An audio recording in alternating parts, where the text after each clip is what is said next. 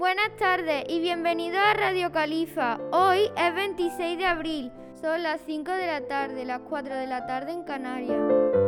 Hoy en la clase de cuarto C hemos hecho una nueva investigación sobre los personajes ilustres de Córdoba. ¿Sabéis quién es Faustina la Mayor? No, pues os lo voy a contar. Faustina la Mayor fue la esposa del emperador romano Antonino Pío, que gobernó Roma durante el siglo II. Nació el 105 después de Cristo y murió el 141 después de Cristo. Provenían de una familia noble hispana. Tuvo dos hijos y dos hijas, pero la única que sobrevivió fue Faustina la Menor, que se casaría con el futuro emperador Antonino Aurelio.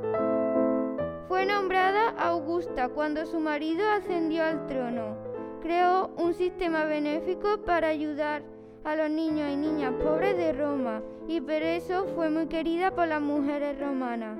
Al morir se creó una fundación benéfica para seguir ayudando a los niños y niñas pobres.